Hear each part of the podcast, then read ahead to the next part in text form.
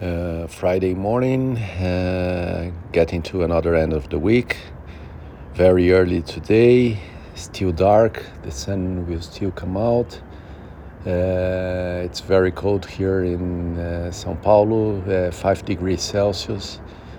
Um, today, again, I'm not uh, training, not doing exercises.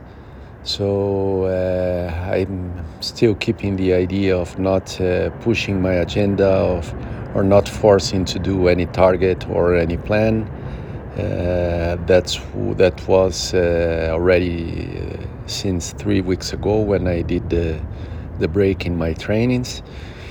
But that's the idea more than anything. I was thinking about this week doing at least uh, one training session per sport which I will probably yet yet uh, now not do it. Um, but that's okay because priority is to decide day by day and not uh, push the agenda. So in the weekend probably the exercises will come, but I will also not uh, foresee that. Let's decide tonight and tomorrow morning if I do and what I do. I think for sure the tennis on Sunday, yes, and uh, possibly some other sports. But let's see.